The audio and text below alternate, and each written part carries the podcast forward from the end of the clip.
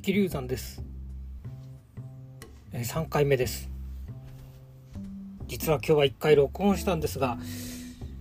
セーブの時にきっと w i f i が届かなかったところにいたせいか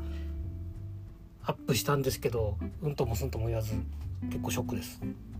こういうこともあるんだなと勉強になりました。で3回目なんですけども過去1回目2回目の配信自分の声を聞いてみますと弾けてなくて全然面白くないなと自分ながらに思いましてちょっとそういう弾けるというかもうちょっと自然体でいけいけたいなと行きたいなと反省しております。ちょっとそんな感じで今日はやってみようかと思います。でこここの番組では尺八の話と私の趣味について話そうかなと今は思っております。ということでまず尺八の話をします。で尺八という楽器なんですけどもフルートのように音を鳴らす楽器です。リードがないノンリードの楽器エアリードとか言われるものでサックスとかクラリネットみたくリードがない楽器です瓶を吹くようにあ瓶を吹いて音を鳴らす時の吹き方に近いですねで尺八の音音色というのは、えー、他の楽器よりも、えー、個性が出やすいのではないかと思います。えー、骨格の角度口の開閉とか、えー、息の出し具合とかそういうものが音楽器を通してなる音に影響しやすい楽器だろうなと思います。他の楽器も多かれ少なかれあると思いますが何て言うんですかね。あのその人の精神というか個性というかそういうものがよく出るなと。よく出るんじゃないのかなと思っています。あのある程度なってからの音色だと思うんですけどもある程度練習してると出やす出てくる出てきやすくなりますね。と感じています、はい、だから日々の練習が大事です。えっ、ー、と自分に言い聞かせております。頑張ります。はい。で今日はあともう一つ占いの話をしようと思います。で占いというのは私は手相をよくやりました。でまあ大学の時の話なんですけど大学に入る時に私は心理学を目指しました。それは手相を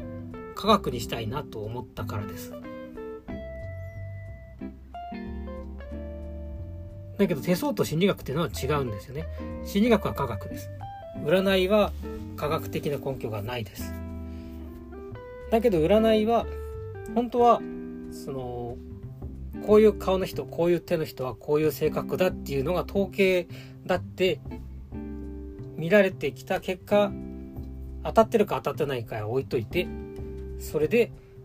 当たってる確率が高いからこの人はこういうタイプだって言ってそういうそういう成り立ちになっていると。だけどそれが科学的に学問として蓄積されているものじゃなくて流派とかあと何ですかねその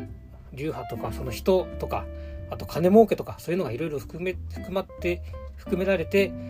そういう科学的になってない面があるあるなと思っています。で、まあ、占いはその体の形手相とか顔人相ですね。そういうの観相、えー、観光の観見るって書いて観相って言うんですけどあとは足の裏の側運相とかもあります。そういうので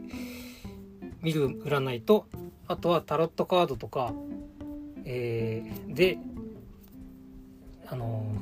ー、なんでしょうね。その時に出た目を出た結果を見て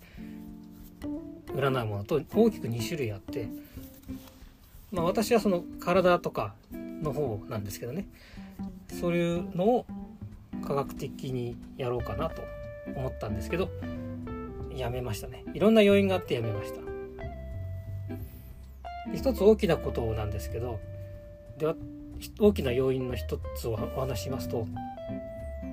私が見ってた手相の見方だと何歳に何があるっていうのが少しわかるんですね。それの確率がちょっと高かったんです。だからそれを科学的にできないかなと思って頑張ってたんですけど結局当たったかどうかっていうのは判断ができないのでこれは科学的に無理だなと思ってやめました。なんでかというと本人の主観と実際にあったことがわからないからです。実際はこうだったって言ってるけど本当はその人はすごく成功していたかもしれない。けどその人は失敗したって思っている。あとこの時にすごくいいことがあったんだけどっていうそのいいことの数とか波とかがいろいろあって、えー、の本人の思っていたことと違うけ違うこと、うん、同じだな。同じこと言ってるかもしれない。要は手に出るものと主観と社会的に認められたものの差みたいのがあってそれをそれはもう個人にしかわからないんですね。多分個人に思った結果が手に現れるんだろうなと思うんですけどもだから個人の度合いでしか測れなそうだなということでやめたと。他にもいろいろあるんですけどそれを話してると今日は終わってしまいそうなので、えー、やめときます。ん？うんあまあいやもう一つだけ話していきます。あの香港の風水師の話をします。とっても当たるっていう人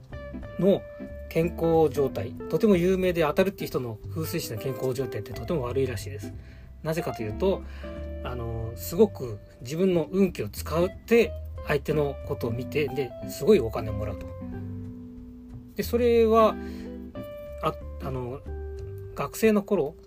じゃなくてまあ、かなりそのすごく後に聞いた話なんですけどで学生の頃に体験したことが一つあって、えー、学生の時文化祭で手相を見ているとあの心が病んでそうな方がいらっしゃってで手を見ると普通の手相じゃないっていうことでもう一目で手相を見た時に分かりました。だからだからじゃなくてそでその時に自分の体力がすごく持っていかれちゃったんですね。ドーンとはなんかマイナス方向に行ったのとそのなんでしょうねすごく大変だったという過去があります。で後で振りあの風水師の話を聞いた時にその学生の時を振り返って思ったらあなるほどそういうことだったんだなということであこれはひょっとして寿命を縮めちゃうんじゃないのかとまあ予想想定してあまあ体良くないなとなさそうだなということでやめたっていうのも一つです。